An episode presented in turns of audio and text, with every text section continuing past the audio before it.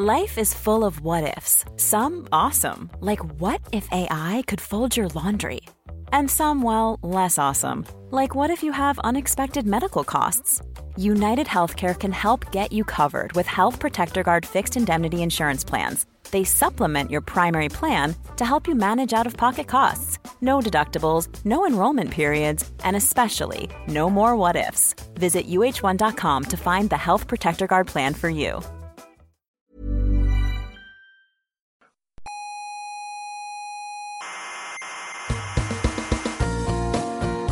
Aquí comienza Coffee Break, la tertulia semanal de la actualidad científica. ¿Qué pasa? Que me he emocionado. ¿Pero por qué? Porque veros tan jóvenes y tan preocupados por la física me... No, no se preocupe. No, Me- no. me emociona. Pero no llores. Qué hermoso es ver a la gente joven divulgando. Coffee Break, el mejor programa de divulgación científica de España. Me emociona la divulgación.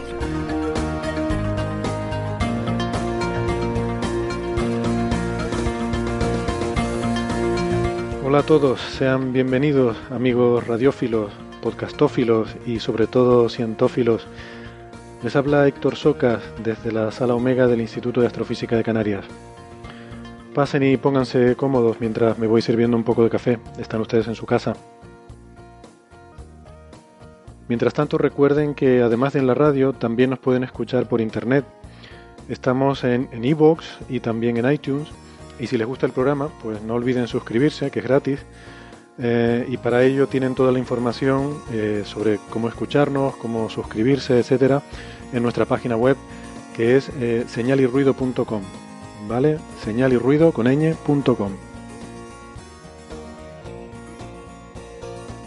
Hoy aquí eh, me acompaña en la sala Omega del Instituto de Astrofísica de Canarias, me acompaña Marian Martínez, que es doctora en ciencias físicas e investigadora aquí en el IAC. Hola, ¿qué tal, Marian? ¿Qué tal, Héctor?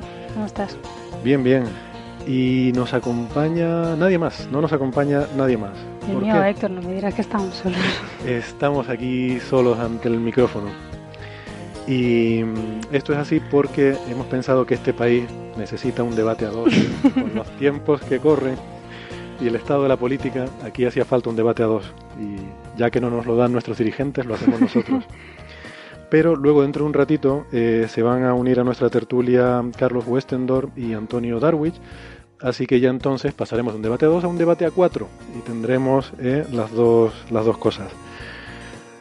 Así que bien, y, la razón para esto, mm, estamos aquí nosotros porque Marian y yo, mm, pues hay algún tema sobre el que tenemos una diferencia de opinión, una disparidad de criterios. Bueno, a ver cómo se lo explico. Digamos que cuando los científicos dicen, querido colega, tenemos disparidad de criterios, eh, esto en realidad es jerga técnica, que en lenguaje coloquial lo podríamos traducir por eso no te atreves a decírmelo en la calle. ¿vale? Y aquí entre los coffee breakers lo llevamos un poco más lejos eh, y hay situaciones más bien algo así como eso no te atreves a decírmelo en antena. Pues aquí estamos, challenge accepted, reto aceptado, ¿eh? y, y estamos aquí con micros por delante a, ventilar aquí un viejo asunto. Resulta que hace algo así como un mes salió un artículo en la revista Nature con eh, observaciones de campo magnético eh, en, una, en una estrella, eh, en una estrella que no es el Sol, observaciones de una dinamo estelar. Y a mí me pareció muy chulo y, comenté este trabajo en un artículo que salió publicado en el diario ABC. Mientras que Marian, sin embargo, pues no le gustó tanto. Y hemos venido manteniendo esta, de nuevo en jerga técnica, disparidad de criterios. Pero ya de hoy no pasa, Marian. Esto hoy lo resolvemos Sí, sea como la- sea. por las buenas o por las malas. Bueno, tengo que decir a todo esto que, eh, en fin, el- el debate que van a escuchar a continuación, eh, en todo este asunto, quien es un experto en campos magnéticos estelares es Marian, ¿eh? Bueno. sabe más que yo de este tema, así que parto en cierta desventaja. Hay que decirlo así. Así que, bueno, me, me curo en salud por si acaso. Sí. Bueno, vamos a ello. Round one. Fight.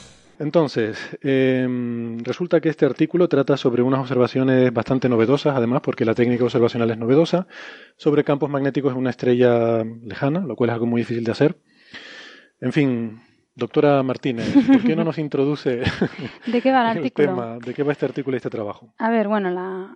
todo hay que decir, esto empezó porque es un artículo de Nature Y entonces, pues básicamente todos los artículos de Nature tienen que ser como muy pomposos y muy con siempre descubrimientos muy novedosos y cosas muy radicales y demás, ¿no? Entonces, eh, no es de extrañar que el, que el título, que fue lo que le llamó a Héctor la atención, eh, diga algo así como que se ha encontrado una dínamo solar en una estre- un- perdón, una dínamo magnética en una estrella que no es de tipo solar. ¿vale? Vale, eso pues es chocante, ¿no? O sea, Sí, sí, el eso desde título- luego El título sí. en inglés es No Sunlight Dynamo on the Active Star. mm, ta, ta, ta, ta. O sea que esta estrella tiene una dinamo que no es como la solar. no es como la solar. Entonces, pues claro, eso es llamativo y uno empieza a leer y hombre, yo lo leí y yo la conclusión a la que llegué es que habían puesto este título para publicarlo en Nature, porque realmente el artículo no lo, no lo desprecio ni mucho menos, o sea, tiene un trabajo importante, pero no es no lo calificaría como algo excesivamente relevante. De hecho, la conclusión de que esta dinamo no es solar, como luego discutiré, yo creo que no se deduce de las medidas de esta gente, ¿no? Estaba bastante, bastante forzado el tema. Eh, para mí, el artículo, pues básicamente es una técnica novedosa que es eh, interferometría, hacer directamente hacerle una foto a la estrella, por así decirlo. O sea, es mucho más complicado que eso, porque hacer interferometría no es hacer una foto. Pero bueno, básicamente es, pues eso, ver la superficie de la estrella directamente, ¿no? Mm. En cambio, lo que se había hecho hasta ahora era todo con medidas indirectas, ¿no? Eh, deducir la superficie de la estrella con medidas indirectas. Entonces, esto es una medida más directa que las anteriores. Eh, no aporta tampoco nada novedoso a, la- a lo que se sabía sobre la estrella, aparte del tipo de medida, que es distinta y es pues novedosa. Pero sobre conocimiento de la estrella no aporta en particular nada. Lo único que recalca, que yo creo que seguramente es lo más importante de todo este estudio, es que, bueno, ya comentaré después, la superficie de la estrella está básicamente llena de, de manchas. ¿Vale? Manchas son superficies, eh, perdón, zonas donde la temperatura de la estrella es más baja y se ven como oscuras, igual que pasa en el Sol. Pues en esta estrella las manchas realmente ocupan una fracción importante de la superficie. Entonces, las manchas son de naturaleza magnética. Magnética. Son sí. producidas por el campo magnético de la estrella o del Sol, en el caso de las manchas Sí. solares. Y, y ese campo magnético se manifiesta en forma de, de esas manchas, ¿no? De Sí, exactamente. O sea, cuando tienes una concentración de campo muy fuerte en la superficie de una estrella, igual que en el Sol, se inhibe el mecanismo de convección, que es la manera más eficiente que tenemos de, de transportar calor, y esas zonas se vuelven como más frías, ¿no? Em, Pero vamos a ver, entonces. eh, yo bueno, espera que termine, porque lo, yo creo que esto, lo importante de este artículo es que básicamente esto está lleno de manchas, y claro, la estrella está más, más oscura, por así decirlo, por, la presencia de campo magnético. Y cuando alguien que hace fotometría, que eso, eso se usa mucho en gente que hace poblaciones estelares y demás, y mide la- el brillo de la estrella, le sale una temperatura más fría debido al campo magnético y puede equivocarse en, en obtener el tipo espectral de la estrella y otro tipo de características, ¿no? Simplemente porque no tiene en cuenta el campo magnético, Claro. ¿vale? Entonces, ese es el- yo Hombre, creo que... de por sí ya es interesante. Ese es el, eh, yo, para mí eso es lo interesante y de hecho es lo que ellos dedican más tiempo en discutir en el artículo. Pero claro, eso igual no vende, que es a lo que voy yo. Entonces, Eh, déjame resaltar entonces la técnica observacional, que a mí me parece muy, muy impresionante porque además no hace uso de grandes telescopios, de grandes infraestructuras, no recuerdo exactamente, pero creo que son telescopios de un metro. sí, La interferometría es una técnica que consiste en hacer interferir la luz que recibes en dos instrumentos diferentes, en dos telescopios diferentes en este caso. Se, se hace tradicionalmente en radio. sí, La interferometría es algo que se ha venido haciendo en radio. Tú tienes dos radiotelescopios observando una fuente y el- la señal que recibes la haces interferir y de esta forma puedes obtener información a pequeñísima escala, eh, a una escala mucho más pequeña de lo que podemos observar, Sí. mm, eh, digamos, con luz visible. ¿no? Con luz visible una estrella es un punto, con el telescopio más grande del mundo una estrella normalmente es un punto. sí, Sin embargo, la interferometría nos permite ir más allá de eso y poder ver detalles en ese punto. O sea, ya de repente podemos empezar a, lo que decimos, a resolver cosas. ¿no? es a un poco lo que contó Cristina hace unos cuantos capítulos sobre la resolución del toro este del centro de las galaxias activas, ¿no? Un Sí. poco la misma técnica. Claro, y esto yo en- creo que es la primera vez que se hace. Bueno, no, se ha, se ha hecho anteriormente interferometría visible en estrellas, Sí, eh, pero mm, bueno, en ese sentido quizás no es tampoco tan, tan revolucionario, pero sí que es la primera vez que se aplica a este tipo de, de medidas de campo magnético. Mm, Entonces eso, eso ya de por sí me parece merecedor de, de una publicación, una revista de alto impacto como Sí. puede ser Nature. Es cierto que hasta ahora las medidas que teníamos de magnetismo estelar se hacían sin poder ver detalles sobre la superficie, sino midiéndola como un punto, eh, y utilizando la polarimetría, es decir, determinando la polarización de la luz, Sí, para ver cómo esa polarización, que es alterada por el campo magnético, según la estrella va rotando, sí. vamos viendo cómo cambia esa polarización, ¿no? Y entonces eso nos da idea de cómo las manchas van entrando y saliendo del disco visible de la estrella, ¿no? Además tú sabes mucho de eso, eh, creo que, que esa técnica la, la dominas bastante. Em, y yo creo que lo que pasa es que tienes envidia porque no has usado nunca la interferometría Ni ganas, visual. la verdad. Debe ser muy complicado, ¿no? La verdad que sí, es un, es un mundo en el que no tengo muchas ganas de meter, meterme porque la reconstrucción de estas imágenes debe ser un infierno, ¿no?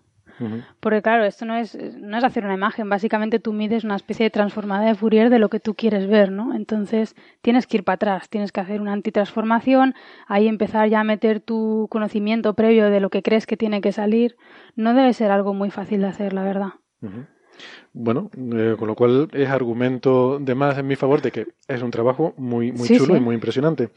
No, yo en Em. eso estoy de acuerdo contigo, lo que no estoy de acuerdo es que tengamos que resaltar este título. O sea, Vale. lo de la Dínamo es lo, el punto, yo creo. Luego vamos a hablar un poco de esto de las dinamos. Sí. Eh, no sé, eh, desde el punto de vista de... O sea, el Sol, por ejemplo, sabemos que tiene unos campos magnéticos, bueno, pues eh, pues que son los que son. No sé, iba a decir muy potentes, pero no lo sé porque comparado con otras estrellas, No. hay estrellas mucho más potentes que el Sol. También hay otras que, que lo son menos, probablemente. Eh, quizá, y esto es una pregunta que te planteo, me da la impresión de que vemos estrellas por ahí con una, una actividad muy potente, mucho más potente que el Sol, pero probablemente hay un cierto sesgo observacional porque sobre todo somos capaces de detectar aquellas que son más, eh, más violentas, ¿no? Las que son muy tranquilas, muy en calma, pues a lo mejor no somos capaces de detectar también esa actividad. No, efectivamente, o sea, hoy en día la reconstrucción de campos magnéticos en estrellas, en superficies de estrellas, se hace con estrellas con campos magnéticos bastante intensos, ¿no? O sea, un magnetismo como el solar hoy en día no se puede, no se puede no se puede detectar. ver, ¿no? Con lo cual realmente no sabemos si el Sol es una estrella típica o si es muy activa o si es muy poco activa, ¿verdad?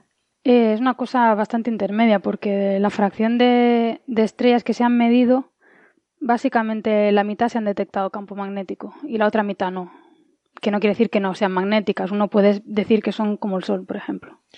Claro, pero no sabemos si son como el Sol o si son o si tienen si magnetismo son- cero, por ejemplo. Por ¿no? ejemplo, Eh, eso hasta, hasta ese nivel no lo sabemos. Pero O sea, todo apunta, es que todo apunta que el Sol es una estrella bastante en medio de todo.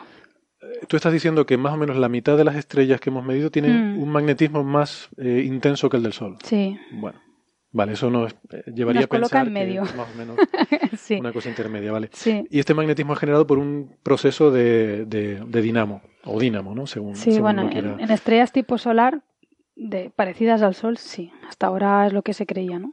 Eh, en otro tipo de estrellas, no. Los mecanismos de, de dinamos, o sea, los mecanismos de generación de campos son muy distintos del Sol. Y, esta, perdón, y esta, estas dinamos que vemos, por ejemplo, en estrellas como el Sol, tienen que ver con los movimientos que tienen lugar en el interior del plasma. El plasma es el material del que están hechas las estrellas, Sí. es, un, es un gas eh, ionizado y, y es, una, es un estado de la materia que tiene unas propiedades eh, electromagnéticas muy interesantes. Eh, y este, este plasma está sujeto a movimientos muy, muy vigorosos y eso mm, produce estos campos magnéticos. ¿no? Este, todo este procedimiento se conoce como dinamo en general. Y claro, la cuestión es que hay muchas formas de, de generar una- un campo magnético mediante efecto dinamo. Conocemos bastante bien el del Sol, pero desgraciadamente no mucho el de otras estrellas. Hay simulaciones de cómo podrían ser, Sí. de cómo podría funcionar la dinamo que alimenta el magnetismo en otras estrellas, pero no tenemos muy claro cómo es el asunto, No. ¿no? Entonces, eh, la pregunta sería, eh, el título de esta letter es que la- no es una dinamo de tipo solar, y eso es lo que a mí me parece muy interesante. Si realmente estamos viendo una estrella que tiene una dinamo diferente a la solar, eso me parece un resultado muy relevante de resaltar, y por eso me parece que está bien y está justificado que lo resalten en el título, Sí. porque hasta ahora solo conocemos la dinamo solar, y nos interesaría conocerlas de otras estrellas. Sí, lo que pasa que, bueno, si quieres te empiezo a decir por qué creo que eso no se, de- no se deduce de los argumentos que, que enseña esta gente. Te reto a que lo hagas. Bueno, básicamente em, esta gente lo que dice... A ver, empezamos por medio, porque bueno, yo tenía unas cuantas cosas más anotadas sobre este artículo, pero empezamos por este punto. Eh, básicamente esta gente observa la estrella en dos momentos determinados, uno en 2011 y otro en 2013, me parece, ¿vale? O sea, tiene dos instantes de la vida de esta estrella. Tiene dos fotografías de su superficie.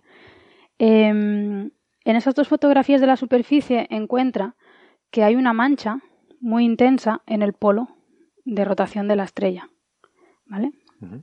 Eh, Esto es muy atípico porque en el Sol no vemos jamás una mancha en atípico. el polo. No, en el Sol las es en el Sol siempre están cerca del Ecuador. sí, entonces en el Sol eso es muy atípico, pero, pero en realidad eso bueno, es muy... atípico no, que no ha ocurrido nunca, vamos. No, que- bueno, sí, perdón, no es atípico, es, es- Es- es es absurdo, o sea, es inexistente, inexistente, sí. Eh, entonces, mm, eso no ocurre en el Sol, pero se sabe que ocurre en otras estrellas, ¿vale? Y de hecho se sabe que cuanto más rápido rota una estrella, las manchas van apareciendo cada vez a latitudes mayores. De hecho, en rotadores muy rápidos, del orden de medio día de rotación, eh, o un día, comparado con el Sol que rotan un mes, ¿no? esos son rotadores rápidos, eh, las manchas están siempre concentradas en las zonas polares de la estrella. O sea, hasta ahí bien, ¿vale? Eso es algo que uno se esperaba. Eh, después esta gente encuentra, aparte de esa mancha en el polo, encuentra manchas, digamos, más ecuatoriales, más en las zonas de- del Ecuador. Eh, y entonces encuentra que en 2011 había básicamente, así a ojo, os diría que hay un par de manchitas, más o menos pequeñitas, en la, digamos, en el hemisferio norte de la estrella. Y una Como que pequeñitas, son enormes, son mu- mucho más grandes que las solares, por ejemplo. Sí, eso, eso desde luego. Son mucho no, más grandes no, que las no pequeñitas, sino poco intensas, quiero decir. En el hemisferio norte y otra bastante menos intensa en el hemisferio sur. ¿vale? Encuentra dos arriba y una abajo. Entonces esto es una asimetría. O sea, tienes más, más en el norte que en el sur. En 2013 encuentra tres grandes manchas, bastante intensas comparadas con las de 2011, ¿no? En el hemisferio sur y un par de regiones más, menos intensas en el hemisferio norte. O sea, tres abajo y dos, una arriba. ¿Vale? Volvemos a tener una asimetría, en este caso contraria a la de 2011. ujú.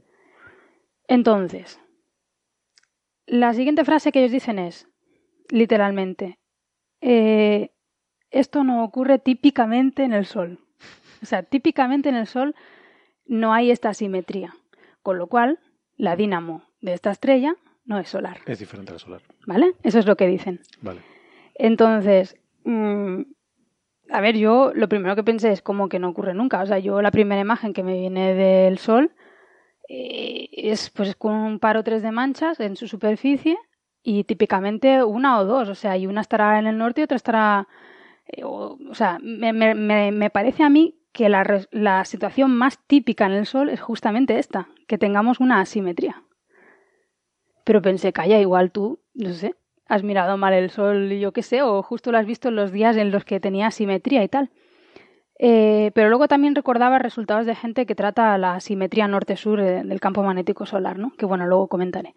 Entonces, pues justo el día que lo pensé, pues fui al, al satélite este que nos da imágenes del sol todos los días, a El SDO. SDO Solar. Dynamics Observatory, que son datos públicos que puedes encontrar en la web. Eh, se llama solarmonitor.org. ORG. Y justo el día que miré, pues había una mancha. Eh, Creo que estaba en el hemisferio sur o algo así, que te dije, mira Héctor. o sea, mucha casualidad tiene que ser que, que vayas a mirar un día y, y sea así. Entonces, bueno, hoy para el programa, pues simplemente he mirado el sol hoy, y aquí lo tengo, ¿no? Con una manchita en el hemisferio sur, ninguna en el hemisferio norte. Le he pedido así a Héctor, que se ha quedado un poco chocado, que me dijera fechas aleatorias para ir mirando, ¿no? Ah, por eso me preguntabas que te dijera fecha. y entonces he ido a mirar el sol esos días. Vale, qué Eh, sucia. le- eh, sí, voy a explicar sí. a los oyentes. Hace, hace un ratillo me estuvo María mandando unos mensajes diciendo, oye, dime, dime un par de fechas al azar. Yo, como que un par de fechas. Sí, sí, una fecha, la primera que se te ocurra. Pues le dije una fecha. Dice, uy, esa no, dime otra. Bueno, sí, yo de todas formas soy una persona muy, muy esto, muy limpia y he cogido tus dos fechas. O sea, que aquí están tus dos datos. Eh, aquí, aquí don Héctor me ha dado una fecha donde no tenemos muchos datos que decir porque no hay ni una puñetera mancha en todo el sol. o sea, con lo cual, Time. pues nada. Eh, y la segunda fecha que me ha dado encuentras más o menos una región muy activa en el hemisferio norte y otra en el sur, con lo cual básicamente Simétrico. es simétrico. Vale. Simétrico. Muy bien, entonces hoy Punto para mí. asimétrico, eh, otro de Héctor simétrico. Entonces le he pedido a Andrés también que me diera una fecha y en la fecha de Andrés hay, Claro, como viste que las mías salían simétricas, dije, te voy a preguntarle a otro. hombre, hay que hacer un poco de estadística con dos casos, la verdad. Eh, entonces le he preguntado a Andrés y en la de Andrés hay una, dos, tres, cuatro en el sur y una, dos en el norte. Bueno, ya empezamos a, a simetrizarlo. Eh, le pregunto a mi prima también. Y justo el día que me ha dado, pues tenías dos manchas en el hemisferio sur y ninguna en el hemisferio norte. Eh, le pregunto a mi estudiante de, doc- de- de tesis, una en el hemisferio sur y ninguna en el hemisferio norte. Y le he preguntado aquí a tu estudiante de tesis también, y a la de Héctor, y teníamos tres manchas en el norte y ninguna en el sur. Entonces, Bueno, entonces en esta estadística tan pobre, porque al final casos son 7 o 8 casos aislados, es que da la sensación de que típicamente estas asimetrías ocurren. ¿no? Y bueno, de hecho, estaba recientemente leyendo un artículo de, de 2014, o sea, una cosa bastante reciente, en el que hacen una medida cuantitativa del flujo magnético que hay en el hemisferio norte y el flujo magnético que hay en el hemisferio sur y cómo varía esto con el ciclo de actividad solar, ¿no? Y, bueno, se ve una variación, en unos momentos domina el, el hemisferio norte, en otro domina el hemisferio sur, pero lo importante es que las variaciones son el desequilibrio norte-sur de flujo magnético normalmente está entre el 30 y tiene picos del 90%. Finish him. Eso de que el campo magnético en el Sol no es, no es asimétrico es mentira. Fatality. Bueno, tu conclusión entonces es que mm, el hecho de que haya asimetrías en la aparición de manchas en esa estrella, pues también ocurre en el Sol y no es indicativo de que sea una dinamo Sobre todo cuando miras dos instantes de Pero tiempo Marian, tienen una mancha en el polo. En el Sol no hay nunca manchas Pero en el eso polo. no es Pero a ver... eh, Ah, eso no vale. No, lo que me refiero es que eso es una dínamo como la solar. Lo único que lo que tienes que hacer con el sol es acelerarlo a que rote en No, mediodía. pero eso es diferente. O sea, es una- son parámetros diferentes. Hombre, una dinamo es una dinamo, eso- evidentemente. eso- Yo, yo entiendo cuando se dice que no es como la solar, se, se refiere a que tiene parámetros diferentes, que, que le salen manchas en los polos. Bueno, pero entonces no hemos descubierto nada, Héctor. Eh, manchas en los polos hay en todas las estrellas que se han observado hasta hoy. Bueno, ya, pero Eh, y nadie ha dicho que no fuera una dínamo solar. O sea, todos los artículos de física estelar eh, de magnetismo encuentran manchas en los polos y no dicen que no sea una dínamo solar. O sea, de hecho, eh, el único artículo que, que, más salió, en Science, si Una- no una- recuerdo una mal, pregunta, una pregunta. ¿Hay observaciones en las que se vea una estrella que tenga manchas a veces en los polos y a veces cerca del Ecuador? creo que sí, pero lo tendría que confirmar. Creo que sí. Mm, Pero date cuenta que es que, bueno, no solo esto es una estrella bastante activa, sino que dos cosas. Es una gigante, que no es un- una estrella de secuencia principal como el Sol, es una gigante. No solo es una gigante que, bueno, puede tener sus características eh, particulares comparadas con una estrella de secuencia principal, sino que aparte de ser una gigante, es una estrella binaria cercana.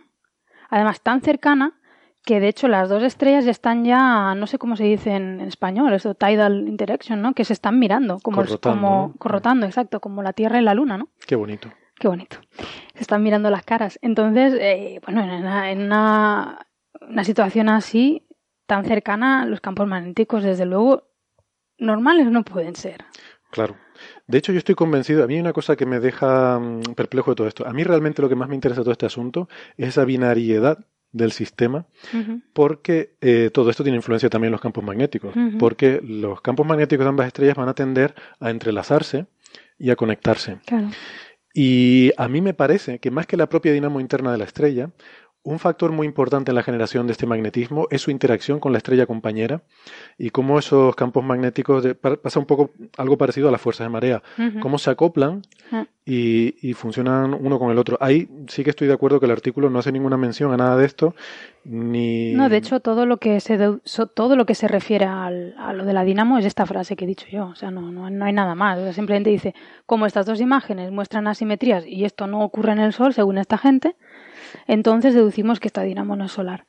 Eh, no sé, me parece flojo. A ver, yo no, te, no le quito mérito al artículo porque tiene otros méritos, pero no este. Desde luego no es este. Y luego una cosa que me parece fea, que eso ya es una cuestión de quien haya hecho de revisor o revisora de este artículo.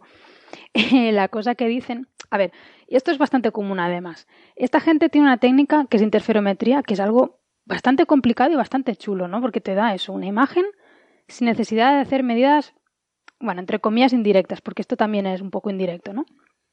Eh, es una técnica chula, ya de por sí. Entonces, oye, preséntala bien, no tienes que criticar al resto de gente. Entonces, estos ya empiezan diciendo lo mal que lo hacen otra gente para, para justificar lo bien que lo hacen ellos. Eso a mí no me gusta nada. Y lo peor de todo es que dicen que... mm, Esto es muy bueno, muy bueno. Dicen que las manchas polares, que se habían visto en estrellas desde hacía muchísimo tiempo, casi desde que se empezaron a hacer medidas de, de, espectros de intensidad en estrellas, eh, se sabe que hay manchas en los polos, ¿no? De estas estrellas magnéticas.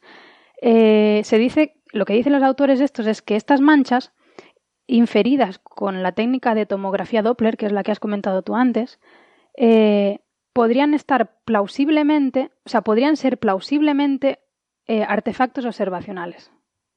Y te pone una referencia, ¿vale? La número 6. Entonces me voy a la referencia número 6. Y es un artículo tuyo. No, no, porque es del año 98. que eso ya es triste. Estamos en el año 2016. El campo de la, del magnetismo estelar lleva pues desde los años, no sé, de los años 80, ¿no? Y, y esto es un artículo del 98, o sea, hemos avanzado bastante desde el 98. Vale. Eso me parece Total, increíble. que, que para, para justificar la importancia de este artículo se van a criticar a uno del año 98, o sea, de, de hace 20 años, ¿no? Sí. Eh, esa es un poco la, la crítica que hace. Bueno, pero entonces, eh, vamos a ver, tu, tu crítica no es al contenido del artículo, o sea, no piensas que esté No. mal, sino que simplemente pues no es un trabajo tan espectacular como... Bueno, es lo que decíamos, ¿no? Es que tú me dijiste, esto es chulísimo, han, han encontrado una dinamo solar en, en tal. Y dije, bueno, a ver, y a ver, yo creo que no lo han encontrado. Y lo que te intentaba decir antes, de hecho hay un artículo que se publicó en Science ya hace unos años, hace ya bastantes años, que ahí sí que eh, era algo parecido, porque eh, las dinamos solares como tú, de tipo solar, como tú has dicho, están ligadas a los movimientos convectivos.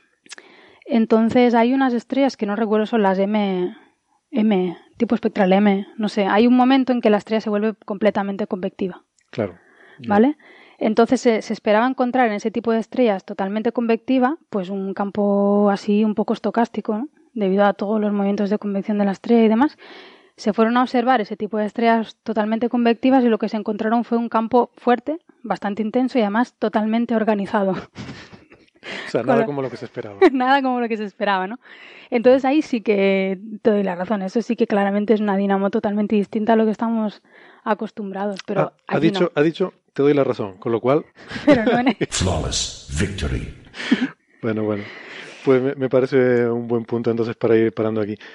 Marian, bienvenida de vuelta. La gente te ha estado echando de menos. Bueno, bueno, la Se- no- gente- no- nos saturan las redes sociales diciendo que vuelva Está Marian, que vuelva Marian. Que has estado muy liada, ¿no? Con viajes y Sí, todo. sí, sí, sí. Pues Sí. muy bien. Te echábamos de menos por aquí. Y eh, también me, me alegro de comunicar a nuestros oyentes que se acaban de unir a nuestra tertulia el amigo Carlos Westendorf. Hola Carlos, Ah, ¿qué tal? ¿Cómo estáis? doctor en ciencias físicas, coordinador del Grupo de Análisis y Desarrollo del Instituto de Astrofísica de Canarias. Y también nuestro amigo Antonio Darwich. Hola Darwich, ¿qué tal? Muy buenas, ¿qué tal? Doctor en ciencias físicas, astrofísico, geólogo y pedagogo, demagogo, todo lo que haga falta. Demagogo. Todo el gogo. Agogo. Agogo. Bueno, y aquí entonces concluimos el debate a dos y comenzamos el debate a cuatro. Dios mío. Van a Ya- votar en las redes sociales a ver quién ha ganado. ¿Quién ha ganado el debate? No, no, Yo creo que claramente lo he ganado yo, Héctor. Marian ha dicho, ahí Sí, te sí. doy la razón. Sí, sin falsa hum- humildad o algo Sí, así. sí, ¿no? sí, sí, sí. Bueno, pues venga, vamos a ir, vamos a ir pasando de tema. Eh, yo quería hoy dedicar algunos minutos a responder preguntas de oyentes, simplemente porque esta semana la verdad que lo hemos tenido un poco abandonadillos, ¿no? Debo decir que nos ha pillado a todos, la verdad que con muy liados de trabajo, eh, por una Mm. razón o por otra, y, y han sido unos días un poco complicados para estar atendiendo a las redes sociales de- del programa, pero, pero bueno, intentaremos estar más activos próximamente. Y, y lo que sí, pues vamos a intentar dedicarnos a resolver algunas, algunas dudillas. Luego también, antes de pasar a eso, a mí me gustaría sacar un tema que vengo mordiéndome la lengua ya hace varios episodios, porque eh, quería hablar de esto de la, trans- de la teletransportación cuántica y quería hacerlo desde, pues desde que hubo unas declaraciones de, de un señor que se llama William Shatner, que no sé si le sonará el nombre, pero si decimos Capitán Kirk, No me Mm. igual le suena más, ¿no? Es el actor que interpreta al, al almirante, capitán, Capitán. o almira- capitán, ¿no? Capitán Kirk en Star Trek. Y bueno, a finales de abril, hace un par de meses, hizo unas declaraciones en una de estas conferencias que organizan a veces, ¿no? Los fans de Star Trek. Y él dijo que bueno, que toda la tecnología de Star Trek pues ya prácticamente está a la vuelta de la esquina, porque hay puertas que se abren y se cierran solas, que eso sí es verdad. Hay cosas parecidas a los teléfonos móviles, que también... Porque lo de las puertas no... No, eso ha sido una inspiración de la ciencia ficción. Eso antes no existía. No, y de hecho, además, bueno, las de Star Wars se abrían arriba y abajo, ¿no? Entonces, en ese sentido, se han impuesto más las del estilo Star Trek. Bueno, Es que esas se estropean mucho, ¿eh? La de mi garaje, de hecho, la que van arriba y abajo se estropean Son un montón, terribles, ¿eh? sí, sí. eh, la gravedad es lo que tiene. En el espacio es más complicada, pero claro. Mm. Eh, bueno, y luego está el tema de, entonces él mencionaba, no, y esto de la teletransportación, que es una de las tecnologías, estas estrellas de Star Trek, dice, lo tenemos a la vuelta de la esquina con esto de la teletransportación cuántica. Entonces yo quería aquí pues hacer una salvedad, porque esto de la teletransportación cuántica mm, no es teletransportación ni es nada, Mm. ¿vale? Vamos a explicar un poco lo que es, porque es una de esas cosas que los científicos a veces ponen nombres malos a las cosas para hacerlas más espectaculares. O sea, si Marian se quejaba lo de la dinamo esta del título de este artículo, de no es lo peor que puedes encontrarte por ahí, ¿no? Entonces siempre para darle a las cosas un cariz un poco, como se dice ahora, populista, pues les ponemos nombres a las cosas que son totalmente incorrectos y que llevan a equívocos. Y esto de la teletransportación cuántica es un ejemplo. Eh, por dar un par de detalles, mm, la teletransportación cuántica no teletransporta nada, ¿vale? No teletransporta materia ni energía. No puedes mm, coger una cosa que está en un sitio y hacerla aparecer mágicamente en otro sitio, ¿no? Se trata de transportar información, y en este caso información cuántica, que también se las trae, es un concepto complicado. Eh, información de un estado cuántico mm, es, es algo, bueno, complejo de, de explicar, pero digamos por simplificar mucho la cosa, que una partícula subatómica tiene lo que se llama un estado cuántico, que, bueno, es algo intrínseco de esa partícula, que se manifiesta cuando tú haces una medida, según el estado cuántico en el que esté, tú tienes unas ciertas probabilidades de que el resultado de la medida sea mm, un resultado u otro. Eso depende de cuál era el estado cuántico de la partícula, ¿vale? Ese estado cuántico no lo podemos conocer. Podemos conocer el resultado de hacer una medida. Y ese resultado va a depender de cuál era el estado cuántico de la partícula. Vale. Pues en mecánica cuántica hay teoremas sobre que esa información no se puede fotocopiar, tampoco se puede destruir. De hecho, hay una cosa incluso en, mecánica cuántica que es, muy chulo, que se llama el, teorema de la no teletransportación, que justamente prohíbe la teletransportación de sistemas cuánticos explícitamente, ¿no? Entonces, ¿qué quiere decir esto de teletransportación cuántica y por qué es paradójico que, exista esto? Vamos a ver, la idea de la teletransportación es la siguiente. Yo tengo un objeto aquí, una botella de agua, y la quiero teletransportar al otro lado de la mesa. Entonces lo que hago es que mm, miro la posición de, de cada una de las particulitas estas que la componen, lo mido exactamente y hago una copia, una réplica exacta en el otro lado. Entonces, bueno, lo que he hecho no es teletransportarla, he hecho una copia. Y ahora destruyo esta. Tienes que entonces destruir la original. Destruyo si la no, original. Habría dos. Si no, habría dos botellas. Claro. Claro, por eso la teletransportación humana es una cabina de suicidio realmente. Ahí O sea, que- realmente entramos en un problema. que eso es un problema, es un problema ético. Claro. Hay que matar siempre a alguien, pero Bueno, Es se un pasaba en un capítulo de Dark Matter, ¿no? claro. Ah, esa no la he visto. Bueno, la cuestión es que hasta ahora no hay nada cuántico en esto que he dicho. Hasta ahora no hay nada cuántico. Esto es clásico totalmente. Cogemos la botella y hacemos una réplica. ¿Vale? Hasta ahí no hay nada. ¿Cuál es el problema? Que la mecánica cuántica nos dice que cuando tú vas a nivel de átomos y por ahí debajo, no puedes hacer una copia exacta de algo porque hay principios de incertidumbre en la mecánica clásica. Tú no sabes exactamente cuál es la posición de un determinado átomo. O si sabes muy bien la posición, no sabes a qué velocidad se está moviendo. Con lo cual no puedes hacer una medida exacta de cómo están las partículas de esta botella para replicarla exactamente en el otro lado. Entonces, ese era el problema que se encontraba esto de la teletransportación. Entonces, lo que dijo alguien es decir, bueno, a lo mejor podemos transferir esa información cuántica. Entonces, se trata de coger, eh, cuando hablamos de teletransportación cuántica, lo que estamos hablando es de transferir el estado cuántico de una partícula de un sitio a otro.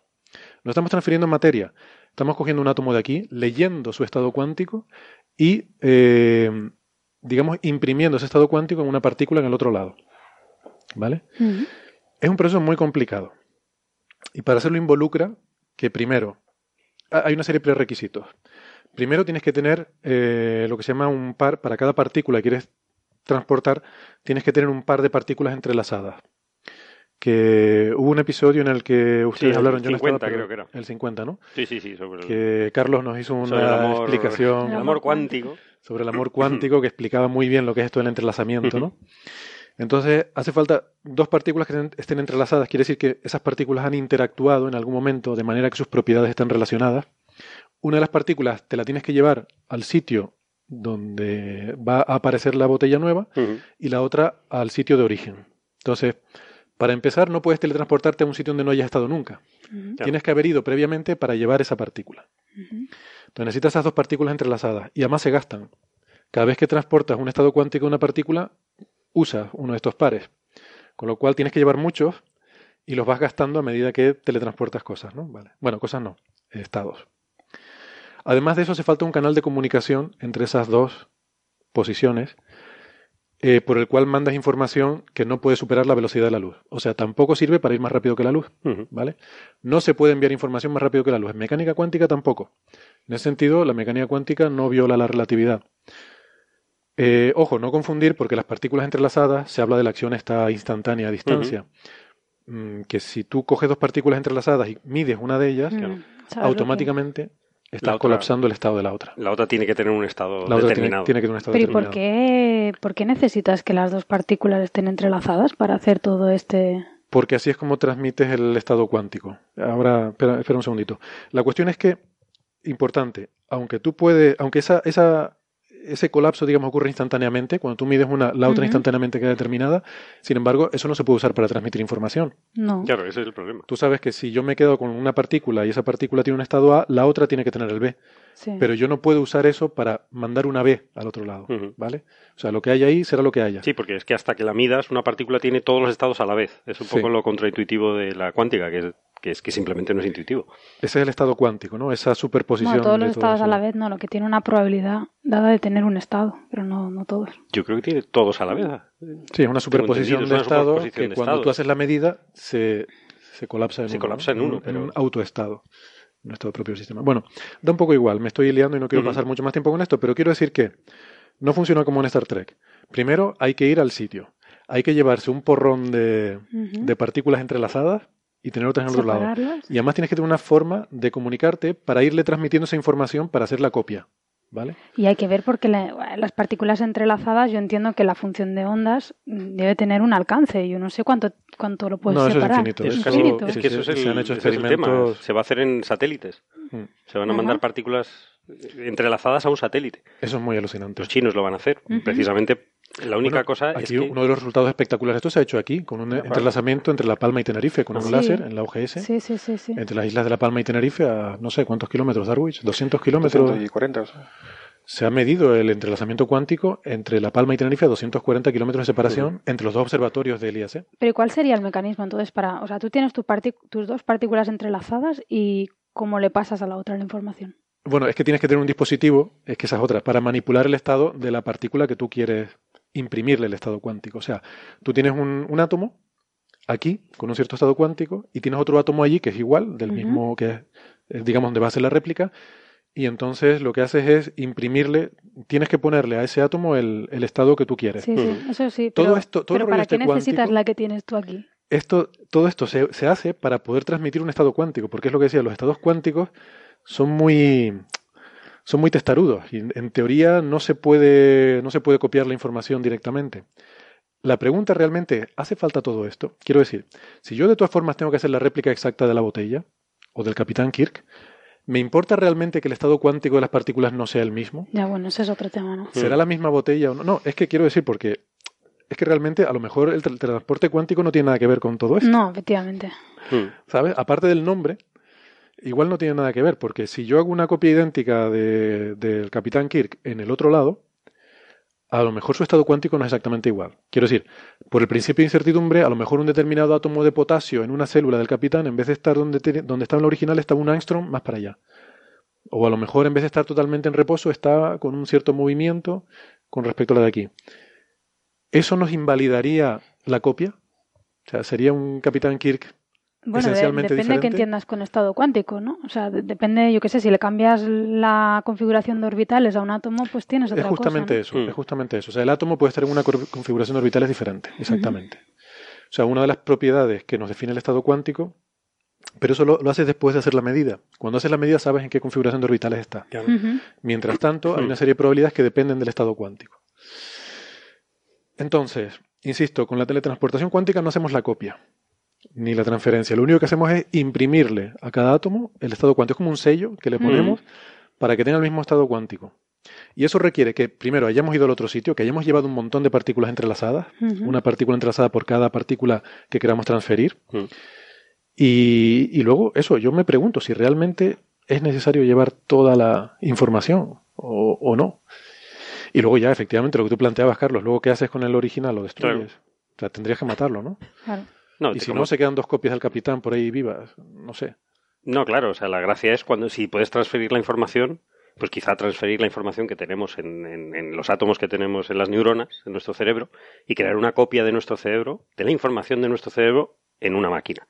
Y esa máquina ya podría viajar por planetas eh, donde no, no podría hacerle daño a la radiación y cosas Yo así. eso lo veo más interesante. Y tú te quedarías, o sea, el original se quedaría dormidito. Mm. Que es lo que pasaba en Dark Matter. Claro ¿no? que es un poco, me han copiado, me han copiado. Ey, O en Ciudad Permutación, aquí Claro, con su rollo. Es un clásico eh, de Una- turismo cuántico. Una cosa solo, una, cuántico. una, una última matización sobre esto. En la teletransportación cuántica, cuando hacemos esa transferencia del estado cuántico, el, origi- el estado original es destruido. Quiero decir, el, hemos perturbado el estado cuántico original de la primera partícula para hacer esto.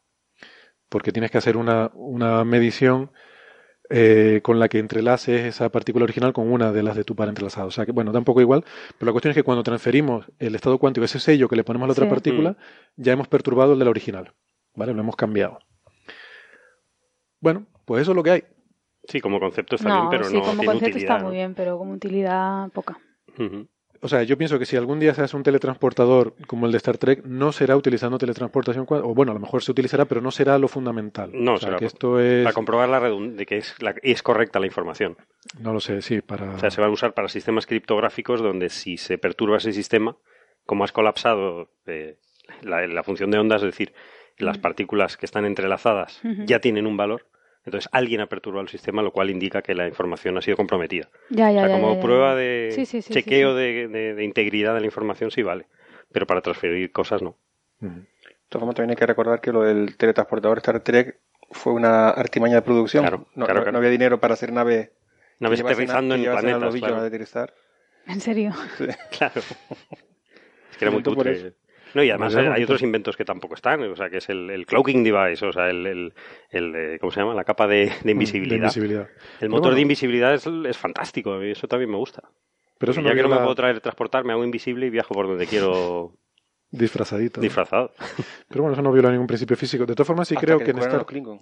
Ah, Es- bueno, claro. O, lo- Claro, que estás dando muchas cosas por hechas. o el continuo Q. Eh, En Star Trek sí se podía. Yo es que no sé por qué no la. La verdad es que no, no veo mucho Star Trek, ¿no? Eh, Ay, señor. entonces les pregunto. La, yo, yo era más Star Wars, ¿qué le vamos a hacer? ¿Qué le vamos a hacer? que, Nadie de perfecto. verdad, Pero siempre- es que Star Trek es muy mala. ¿eh? A mí me parecían muy malas. tú Yo, no sé. en honor a a- vuestra amistad, bueno. dije, voy a ver el primer capítulo ya que yo era una ¿Pero del basura. original o de la Que es que no me coincidía ni, lo, ni el protagonista. Digo, pero esto que era muy malo. El primero, primero. Hay que ponerlo todo en su, Capítulo en uno. su La vamos- año que fue hecho. ¿no? La estamos liando, ¿eh? Sí, sí, La estamos liando. O sea, ustedes no se imaginan los mensajes que vamos a empezar a recibir. Yo me voy a ir de vacaciones una semana y no quiero saber nada de nadie. Es más, todavía cojo un sándwich chorizo y me voy, ¿eh? Sí, sí. ustedes no saben lo que están diciendo.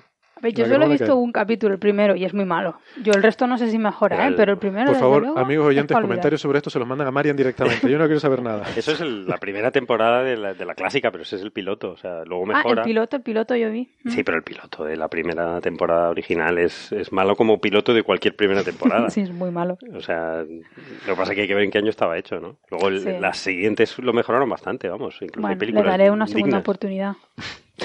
Oye, una preguntilla. Eh, el de Star Trek, el teletransportador, ¿podía mandarte a un sitio donde no habías ido nunca? O Sí, sea, ellos llegaban a un planeta y Esa es la voy gracia. a bajar, ¿no? Y- Esa es la gracia, sí, Ah, ¿no? Qué risa. O sea, Bueno, vamos a bajar al planeta, ¿no? Y que ya hombre, como argumento, o sea, como, ¿cómo se llama? Como herramienta, no, herramienta no, como, bueno, una cosa de estas que se mete en el guion puede quedar muy chulo, el que tú digas, no, tengo que hacer primero una misión para colocar el transportador abajo y entonces poder mandar a mi tripulación o algo así, ¿no? Y eso para aburrir a la gente. Oye, las películas de guerra se hace continuamente, que va un comando a establecer un cabeza de puente para que luego venga el gran desembarco y tal, ¿no? Esto se hace mucho en las películas de guerra. En estas Ya, de- Es lo que le faltaba a ese capítulo. Incluso teletransportan objetos en movimiento, o sea, hasta años luz de la Guerra de las Galaxias.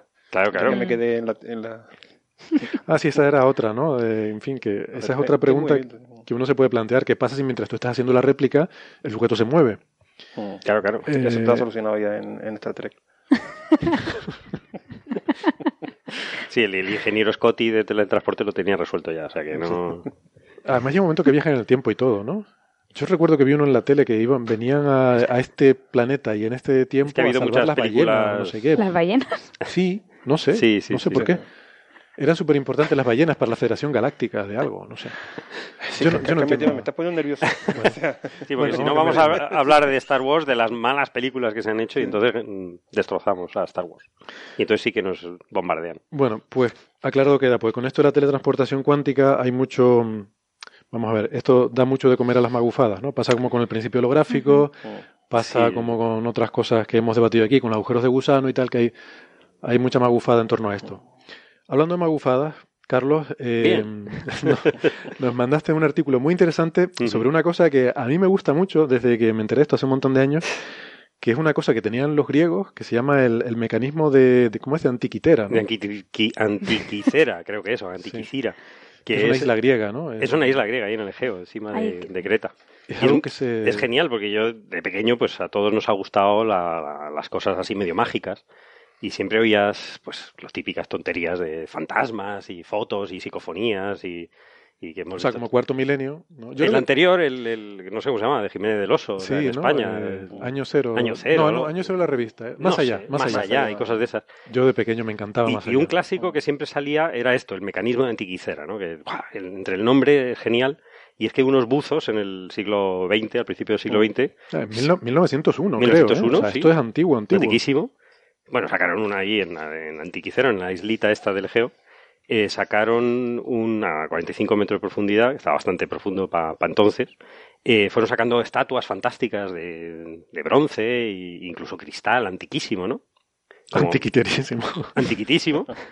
Y, y- y, entre otras cosas sacaron una especie de rueda dentada, toda hecha polvo, claro, de bronce, toda comida, pero que es un mecanismo de Pero no- relojería. No, solo muy- una rueda, o sea, era, Sí, es un mecanismo de relojería. Un mecanismo con muchas ruedas. con muchísimas ruedas, ¿no? Y con una precisión increíble de, de- y entonces claro eh, todos estos programas eh, pseudo no, no científicos en absoluto pues por supuesto decían que esto no podía ser que como en esa época porque esto más o menos se dató de 100 años 140 años antes de Cristo. Sí. entonces antiquísimo. Entonces eh, y pues dicen aquí pues entonces pues, si no sé lo que es pues tienen que ser alienígenas Claro. o tiene que ser una civilización extraterrestre Siempre hay una falta de respeto a nuestros antepasados, ¿verdad? O sea, Sí, si hacían total. cualquier cosa medianamente inteligente, tenía que ser que se lo enseñaron los extraterrestres porque ellos eran tontos. Sí, es, es una cosa muy una curiosa, cosa ¿no? que- Y, y, hombre, es, es curioso, siempre se ha creído que en esa época pues no había, y efectivamente es que es el único mecanismo que existe de la antigüedad que tenga esa precisión. Y además no sabían para qué era. Entonces dicen, bueno, esto por supuesto es una- un ordenador, una computadora, y entonces no había computadoras entonces, no puede ser, estos son los alienígenas y siguiente capítulo de, de cualquier programa de estos, ¿no?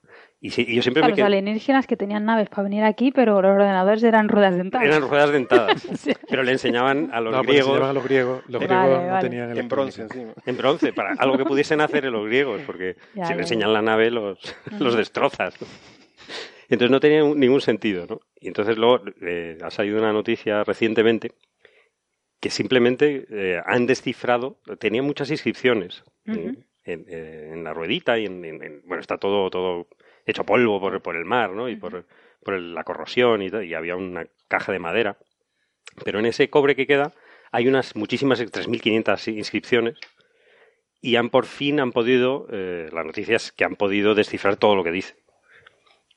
Y es, y es fantástico porque un poco confirma eh, para lo que servía, lo cual es, es bastante sorprendente. Porque realmente de- decía cómo se usaba, es decir, eh, gira la manivela y sabrás la fase de la luna en este momento. Eh, mira este... O sea, el, el manual de instrucciones, El manual de ser un- un, instrucciones. librito que se nos pierde. No, hay que ir una, los tíos eran listos. era el insti- sí, Yo pierdo todos los manuales de instrucciones. Ellos los tienen en una plaquita en el aparato. De- brillante. de cobre, sí, sí, sí. Tenemos Sí. que aprender mucho de nuestros antepasados. Y, y se, ha, se ha conseguido recientemente por hacer eh, tomografía de estudio en capas en rayos X, ¿no? que, es, que es una técnica bastante sofisticada que se ha conseguido ahora y era muy pequeño todo. Es decir, hemos mejorado la técnica. Eh, más o menos se sabe, se sabe lo que es el, el- el mecanismo, ¿no? Es decir, eh, se supone, y esto también es bastante interesante, que es, bueno, hab- hablan de la primera computadora analógica realmente, bueno, mm, como computadora, eh, simplemente calcula una cosa. Ujú. Es decir, es, es un, un- un planetario, lo que Sí. se llama un planetario. Es decir, Es como eh, estos que había en la Edad Media, ¿no? Con rueditas y tal, que veías los planetas girando alrededor Sí. del Sol, sí, ¿no? sí, pero el, el siguiente de esta precisión no se hace hasta el siglo XV. Claro, claro. Es decir, eh, pasan 1500 años o 1400 y pico eh, hasta que se consigue este, este tipo de, de, meca- de- de mecanismo de relojería, ¿no? Eh, Realmente tiene como 30 O sea, rueditas la conclusión dentadas. es que los griegos están mucho más avanzados de lo que muchas Claro. eh, etapas, de, sobre todo de la Edad Media, Sí, que sí, fue sí. un retroceso enorme en la cultura y en la ciencia y, y en todo, y en, y en las libertades y en todo, ¿no? Sí, sí. Y, Y es, es muy curioso porque las instrucciones dicen claramente, bueno, es una ruedita que tiene un calendario, que además es el, es el, el calendario egipcio, y luego tiene las fases de la luna, es decir, mostraba las fases de la luna y mostraba, luego tiene unas rueditas por... Han, han reconstruido eh, todo, todo el mecanismo, llevan ya muchísimos años, de los años 70, 1970, intentando descifrar, reconstruir el mecanismo.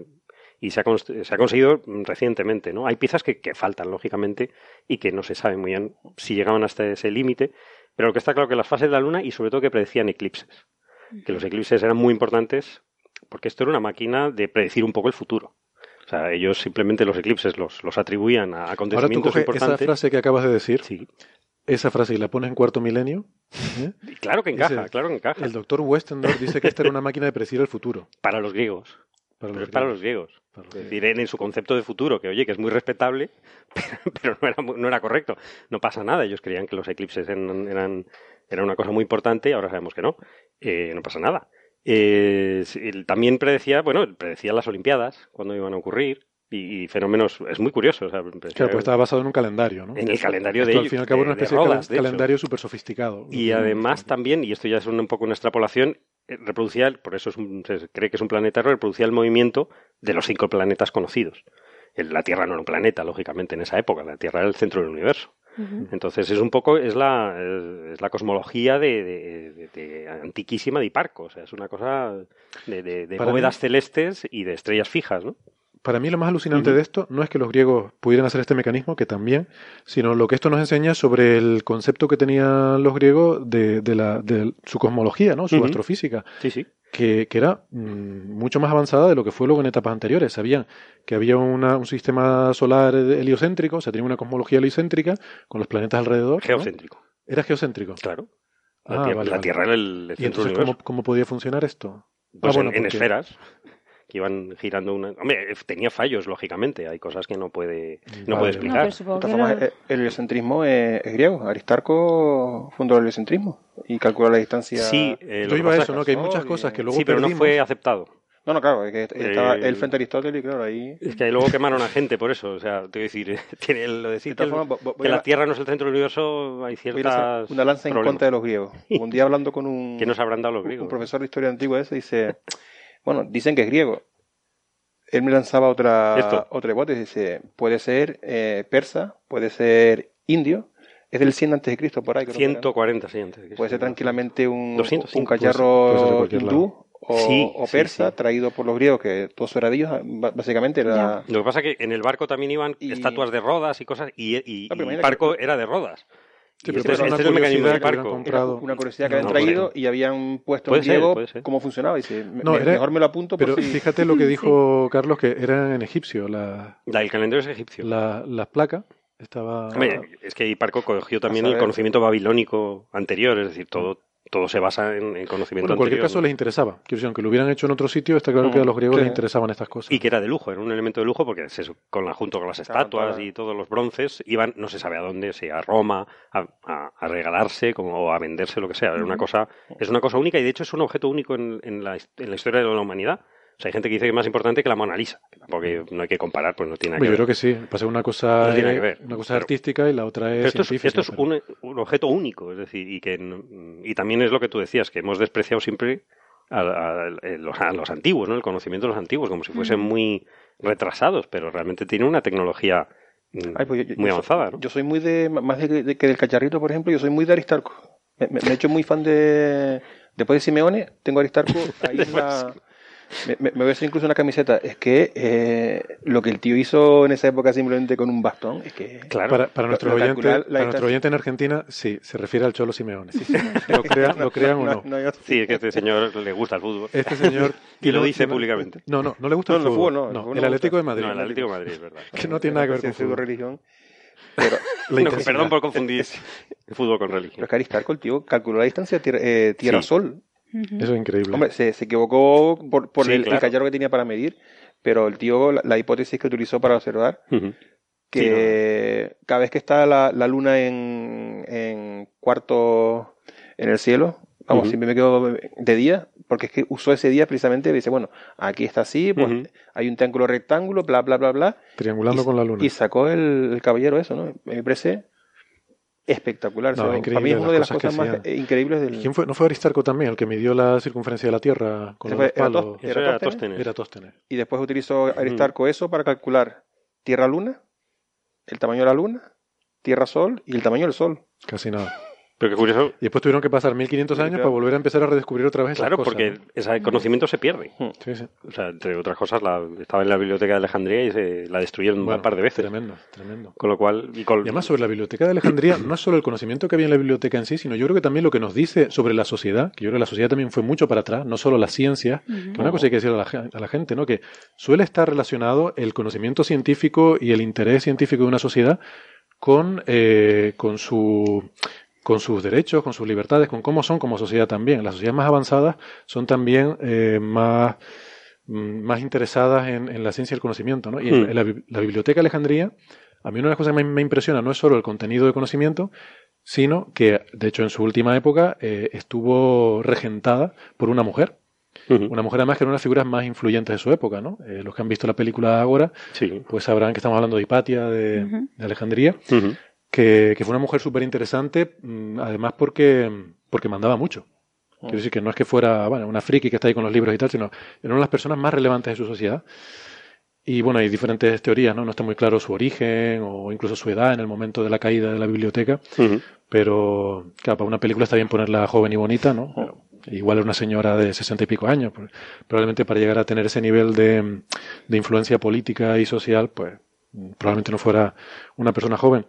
Eh, o quizás era descendiente de familia, ¿no? De- pero bueno, aun si fuera así, el que una familia aristocrática, una familia de alta sociedad, eh, pues tuviera una hija y la pusiera a estudiar matemáticas en vez de estudiar, yo qué sé, eh, violín o cítara o lo que fuera que tocara en aquella época, pues también habla bastante de que había un concepto de igualdad probablemente mucho más mejor establecido de lo que ocurrió luego en tiempos medievales, ¿no?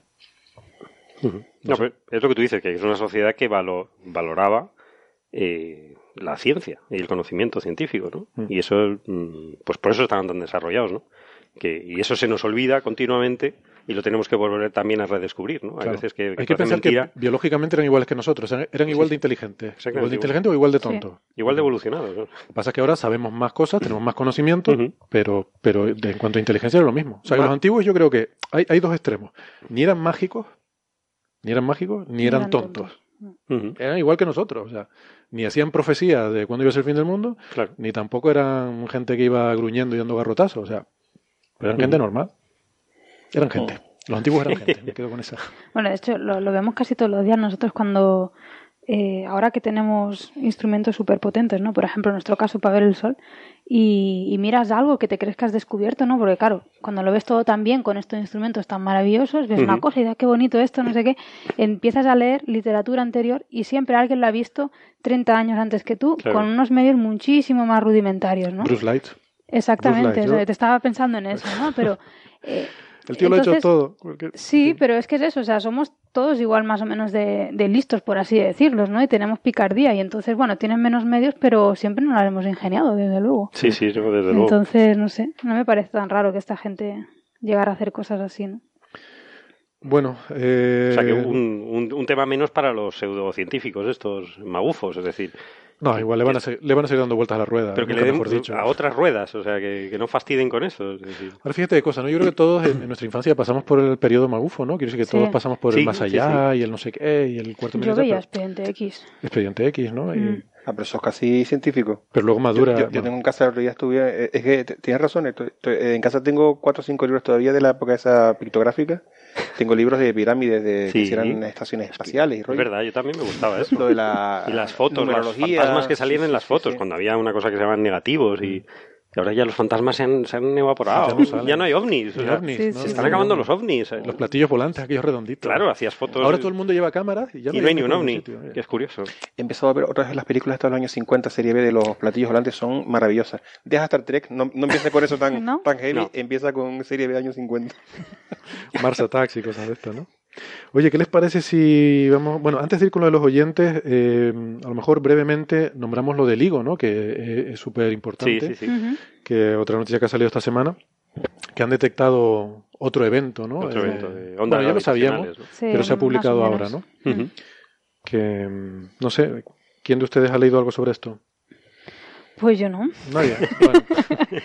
Pues- Nadie pues- la ha mirado qué, qué características tenía o algo. Sí. lo- yo, sí, yo lo he mirado un poquillo. ¿Tú- ¿Tú lo has leído, Carlos? Bueno, sí, pero ataca tú. Vale. Pues nada, lo cuento yo. Pasa tengo sed, quería parar un poco y beber agua, pero No, y lo único que yo había visto es que han- ha, ha habido otro evento ya detectado con 5 sigmas, o sea, con una probabilidad total, o sea, el 99,99, de que ha, ha habido eh, otras, otra detección de ondas gra- efectivamente gravitacionales, esta vez de dos agujeros negros col- eh, uniéndose a 1.400 millones de años luz, de años, sí, sí lo tengo apuntado por aquí. sí. y, y o sea, hace muchísimo tiempo. Y Y, que 14, son- y tienen 14, o entre, no sé cuántos son los Sí, sí. errores, ¿no? Entre 12 y 8 ma- masas Mm. eh, solares, ¿no? 18, esos son más chiquititos. Son más chiquititos, Sí. son más chiquititos. Y entonces, al ser más chiquititos, ha durado más. La, eh, La aproximación. la frecuencia ha sido menor y entonces han tenido más tiempo para, para medir. Entonces tienen una medición eh, muchísimo más precisa. Eh, todo, todo concuerda y además, hombre, confirma que la primera detección es absolutamente, ya se sabía, bueno, prácticamente, ¿no? Pero es que esto es una doble confirmación de que todo esto funciona y más interesante es que podemos llegar a, a ver con, con este tipo de, de detectores como el LIGO, y el, el LIGO se está ahora eh, rehaciendo, digamos, se está reconstruyendo para tener más precisión. Y, y entonces eh, podríamos ver ya eh, uniones de, de objetos menos, menos masivos, como estrellas de neutrones, que, que eso es más, eh, más habitual y puede ser también muy interesante. Es decir, que, que es una prueba empírica de que este sistema funciona y que además tiene una sensibilidad a esas frecuencias interesante. ¿no? Muchas veces la gente me pregunta y dice, pero ¿eso solo pasa una vez? Dice, cada objeto ese que detectan, esa ola, solo se detecta un- detecta una vez Sí. y ya está, o es todos los días, digo, no, es un No, yo creo que yo creo que no pasa y ya está, ¿no? Claro. es una vez. Van a eso, a Mm. cada. Es una vez, pero pasa en muchos sitios. par de pasa meses. en claro. muchas galaxias, hay millo- Mm. miles de millones de galaxias, con lo cual te... Ahora, he leído que con estas mejoras, Carlos, que tú mencionabas, están aumentando la sensibilidad. Se supone que va a mejorar un 2,5 eh, veces la sensibilidad actual. Sí. Y con las estadísticas que se están haciendo, ya viendo lo que se ha detectado, la frecuencia de eventos que hay y extrapolando los modelos de cuántos de estos sistemas existen y tal, se piensa que se pueden empezar a detectar estas fusiones de agujeros negros Ujú. una al día. Uno al día. Del orden de una al día. em, con la sensibilidad incrementada. Ujú. Así que, y además está intentando construir una red, hay un proyecto para hacer una, una red de ligos, o LIGO, no- sé, Sí. ahora está todo el mundo diciendo LIGO, bueno, pues Ujú. LIGO. Em, construir una red para tener además una mm, eh, direccionalidad, para poder saber de qué dirección, hombre, ahora sabemos muy a grosso modo de qué dirección dónde- viene, pero para poder tener una localización mucho mejor de dónde provienen esas ondas gravitacionales, ¿no? Lo cual estaría muy bien. Sí, sí, sí. No, y por es- cierto, sobre esto, Sí, yo sí. tenía una anécdota, ¿no? Que es que he visto que ha salido una nota de prensa. ¿Recuerdas eh, que mencionamos en nuestro, nuestro episodio anterior, o hace dos episodios, no me acuerdo, hablamos de un paper de una gente que está insistiendo en que estos agujeros negros, que podrían ser agujeros negros primordiales, y que eso podría explicar la materia oscura. Sí. Eh, Esto fue un artículo que salió, de hecho, hace algo de tiempo ya, hace tres meses o cuatro meses, y hablaba de la primera detección de, del LIGO, de la detección que se anunció en febrero. Ajá. Bueno, pues ahora, a raíz de esta segunda detección, ha vuelto, han vuelto a hacer una nota de prensa en Goddard, en Goddard. Space Flight eh, Center. Han vuelto a sacar una, rueda de- una nota de prensa sobre el mismo artículo. Sobre lo mismo, claro. que esto me parece muy alucinante, es como auto-retuitearse, ¿no? Cuando Cuando no te han hecho mucho caso. no te han hecho mucho caso, y se lo, lo vuelvo a sacar, De porque ahora está de moda otra vez el tema. Claro, claro. Es- que si no, no te ve nadie. Si no repites las cosas, no...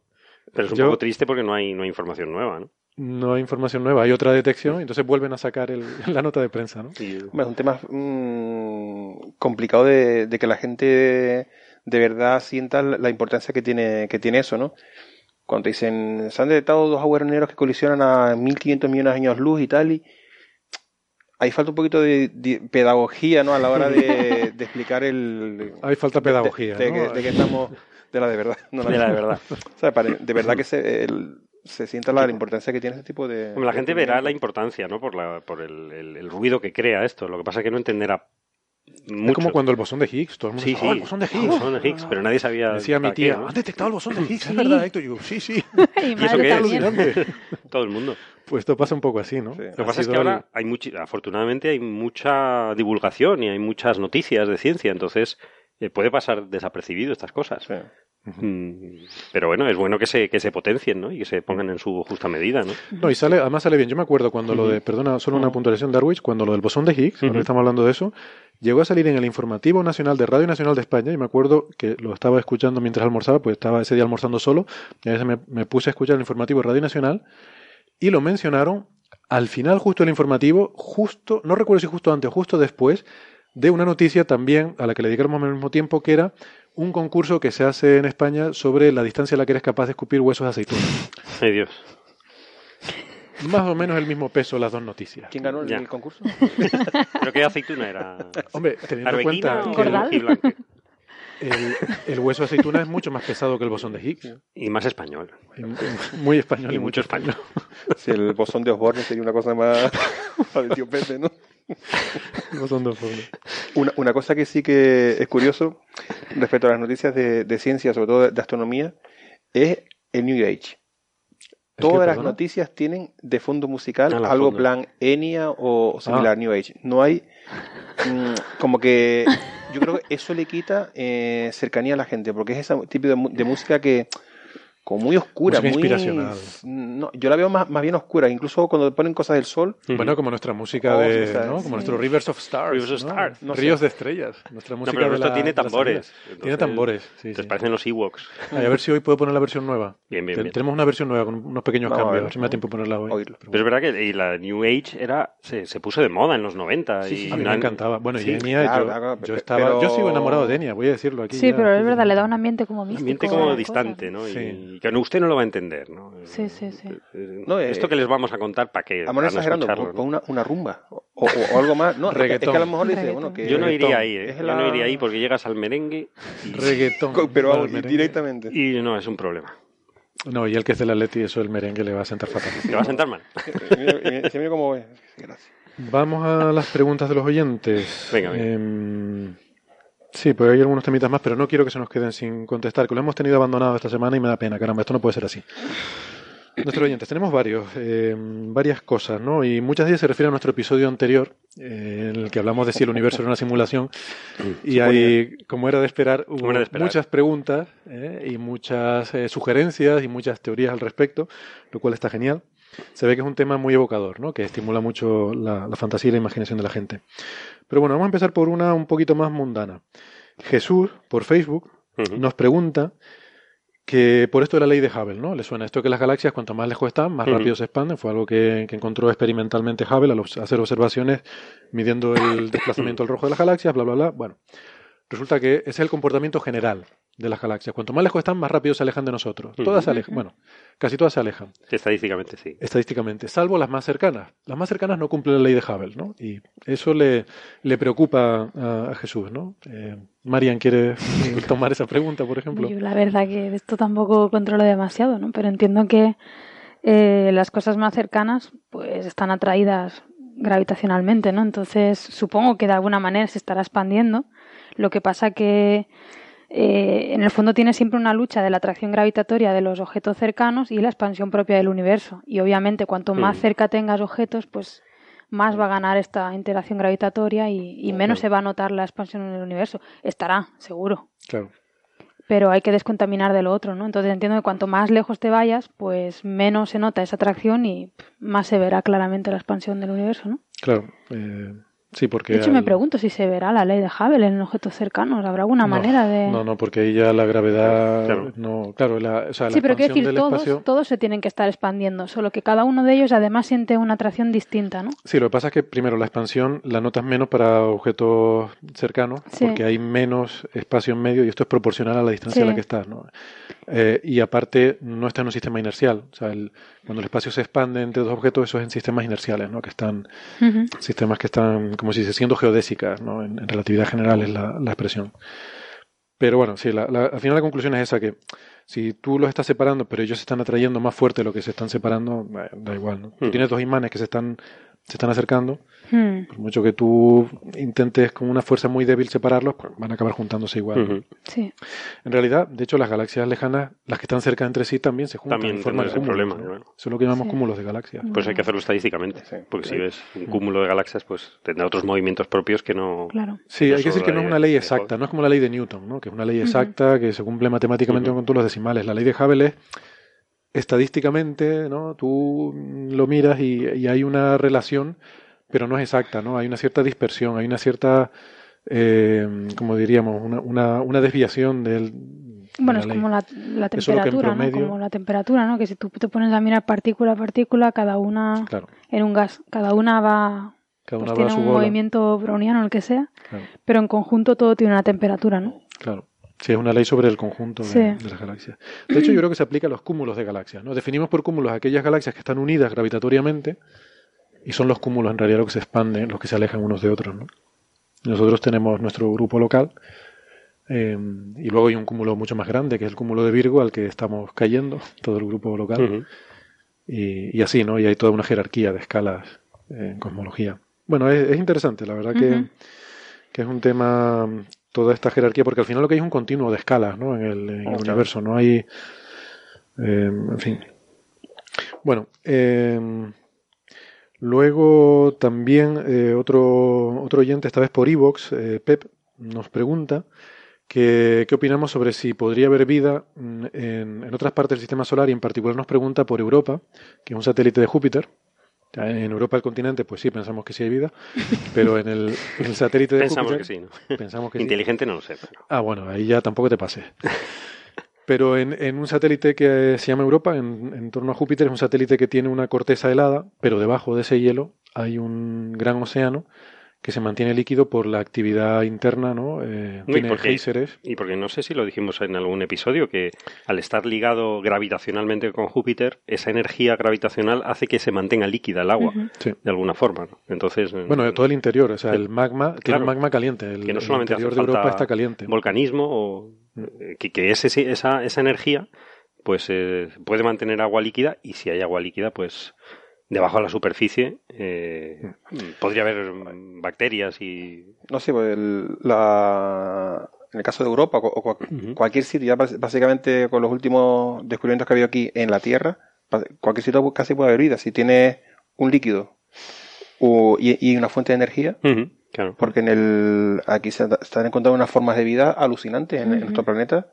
Simplemente, vamos, ya nos olvidamos de la luz. Mm, Hay incluso bacterias y cosas un poquito más desarrolladas que viven básicamente de, Sí, sí, de la energía, de la energía de la hidrólisis y demás, de volcánica, del... incluso de- del hasta del una vez lo comentamos, la, eh, la mina esta de que hay en, en Sudáfrica, que es una cosa impresionante, o sea, encontraron haciendo catas para una mina de oro, haciendo catas para buscar oro, encontraron agua, entonces las analizaron y encontraron unas colonias de bacterias que llevan ahí como 6 millones de años, eh, aisladas. Habían ido bajando desde la, desde la superficie poco, poco a poco y se habían adaptado a, a la no luz. Y sobreviven porque eh, utilizan el hidrógeno que se descompone del agua debido a la acción del uranio que se desintegra en las rocas. Madre mía. Madre mía. Ujú. El uranio, o sea, la, la radioactividad De la- del uranio ¿te encuentran acuerdas su que fuente de es un energía. granito? Que es una fuente de energía, Eso, claro. Exactamente. Claro. Rompe la molécula de, de agua y utiliza el hidrógeno con algo de azufre, una cosita que hay por ahí. Claro, pero Y la- la- lo, lo que nos dijeron también en Evox, y tenían toda la razón, es que eso es, es una adaptación. Claro. Es una especialización. Sí. Que el origen de la vida no se sabe. En-. En la Tierra se, se habrá Claro. generado en otro sitio y luego en ciertas regiones se habrá especializado. ¿no? Pero Sí, claro, la cuestión es si es más fácil que migre, una vez que existe la vida, que migre a esos sitios extremos o que surja en O que sitios surja ahí, tampoco Ahí creo yo que creo que es donde está un Eso poquito no la duda. está nada claro. Mm, ya, ya hay escuelas, yo creo ya es es casi más una cuestión de, de, de- de bioquímica. En el caso este de Sudáfrica, aparte, es el único ecosistema que se conoce de una sola especie. Solo Ajá. está esa bacteria. No hay, ma- no hay otras Solo especies. esa Y, especie, y lleváis 100 millones de años. Claro. Entonces, lo de la. Si son capaces de so- de sobrevivir porque se genera ahí mismo o se transportan y demás, eso es un mundo ahí por, todavía por, por descubrir. Pero mientras hay un líquido, agua, metano, o lo que tú quieras, y una fuente de energía, Y algo, sí. Bueno, y las- Calor los o algo así. elementos básicos, ¿no? Claro, De carbono, no- nitrógeno, Cosas que Sí, claro, elementos químicos, pero Químicos bueno, que básicos, están Básicamente. en todo el sistema solar. están en, sí, en todos La los asteroides. química y- es más o menos la misma. Lo que pasa es que lo que sí se ha visto es que tiene que por lo menos estar a un metro bajo la superficie. Sí, para que- protegerte de las radiaciones porque- solares, claro. y, y no solo solares, y por lo visto los rayos cósmicos también son letales para la vida, con lo cual se está viendo que, que- que en Marte y en diferentes planetas, en Europa también, vamos a tener que escarbar Mm. un poquito para intentar buscar Aunque bacteria un o cierto re- nivel de radiación y de rayos cósmicos es bueno para Mm. fomentar las mutaciones y que pueda haber evolución. Sí, sí, es También un, ahí hay un, es un equilibrio, pero vamos. hay un tema que se nos va a quedar sin tratar, que ya lo vamos arrastrando de hace tiempo, que tiene que ver con cómo la actividad solar del Sol primigenio posibilitó la vida en la Tierra por este tema de la paradoja del Sol frío, del Ujú. Sol débil, que propuso Carl Sagan, eh, entre otros, en, el año, en los años 70. Carl Sagan, en España. Sí. Ah, digo, será un primo del, del que conozco yo. primo suyo. El primo se llama Carl. Y eh, Sagan y, y Mullen. Pues que, bueno, se dieron cuenta que el Sol, eh, Ujú. hace 4.000 millones de años, solo era un 70% del brillo que tiene actualmente, con lo cual la Tierra debería haber estado congelada. Sí. Sin embargo, sabemos que no estaba congelada, sino que había agua líquida. Ujú. Y, bueno, Sí. ya, de- ya de paso lo decimos, ya está. Sí, sí. La actividad de este Sol primigenio, que era mucho mayor que la actual, es una cosa que se ha visto con investigaciones recientes en otras estrellas, precisamente, María. Eh, pues se ha visto que esta, esta actividad probablemente ha conseguido eh, aumentar el- el- la temperatura de la Tierra hasta hacer que, que fuera posible la existencia de agua líquida. ¿no? No, es interesante porque antes se creía que era, se, se intentaba explicar por, por, por meteoritos, ¿no? Que chocaban con la superficie, pero es que de la Tierra, pero no Mm. hace falta realmente. O sea, la- las fulguraciones, superfulguraciones solares de ese sol original eh, descompusieron los gases y que crearon óxido nitroso que crea un, un- un efecto invernadero espectacular. Y entonces eso es capaz ya de generar una atmósfera y, y de, que, de que el agua esté líquida, de que no esté congelada. O sea que, Ujú. que también cambia un poco las expectativas que podemos tener ah, en otros planetas, en exoplanetas, para buscar vida. Porque Claro. siempre hemos dicho, no, es que cuidado con la actividad de, las estrellas de esos exoplanetas. Claro que cuidado, pero, es que- pero cuidado en positivo. Es decir, a lo mejor si tienen la actividad como el Sol joven, a lo mejor están A lo mejor puede creando, ayudar. está ayudando a crear vida. Entonces, todo eso puede La cambiar. moraleja mucho. es que la actividad solar y estelar es la gran Es eh, abandonada, la Sí, gran sí, sí. ignorada, y por eso siempre estamos reivindicando por nuestros propios colegas. Claro, claro. Eh, de hecho, uno de los autores de ese trabajo decía, no, lo sorprendente es que no se había ocurrido a nadie pensar que la actividad solar hubiera podido ser la fuente. No, es que a nadie nunca nadie- piensa en actividad. Es que es lo primero que descartan. solar y- ¿no? No, ni se les pasa por la cabeza. Y otra cosa Oye. importantísima que es que muchas veces pensamos, la vida se adapta a las circunstancias de. Puede que la vida esté adaptando a las. O sea, siempre Es pensamos, para que haya vida tiene que haber esto, esto, esto. No, no, es que a lo mejor eh, en otras condiciones Hay pues, otra vida, surge sí. otro tipo de vida. No, no, no es que. Claro. Pero, ahí ya nos está metemos- ahí nos complicando el problema berenjenal- muchísimo, sí. Siempre vamos buscando lo más probable, ¿no? Claro. O sea, puede haber Sí, otras bueno, cosas. es pero- la teoría esa que hablamos también una vez, ¿no? De que una vez surge un pelín, un poco de vida, esa vida ya también de alguna manera eh, Tiende a- modifica, A en modificar este las la condiciones para que siga Exacto. existiendo, O sea, para como mantenerse, ¿no? Sí, la vida es contaminante. Se va La vida es contaminante. La vida es contaminante. Esa frase es muy buena. La vida es contaminante.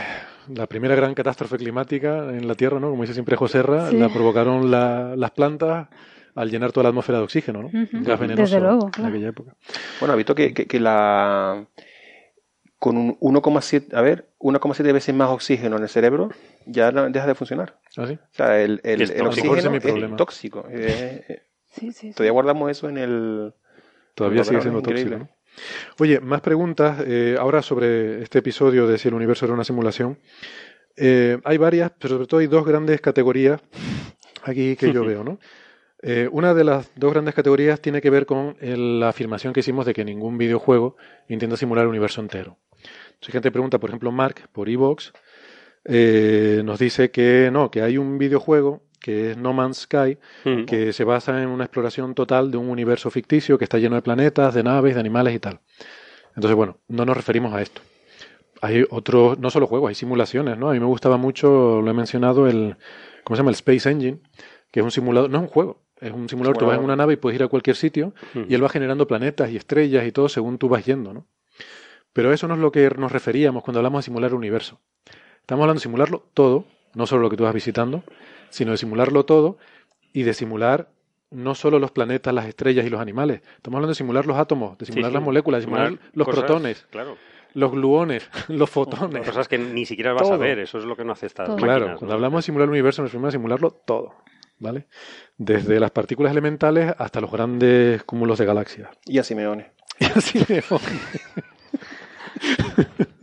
Pero sí, sí, sí tienes razón en el sentido de que cada vez simulamos más. Es decir, este, este juego va, a- va a crear esos planetas aunque no los visites. Cada vez tenemos más potencia Que tiene más potencia. Yo me acuerdo jugar al, al Elite, ¿no? Elite. Este Ujú. en el Spectrum, yo jugaba al Elite.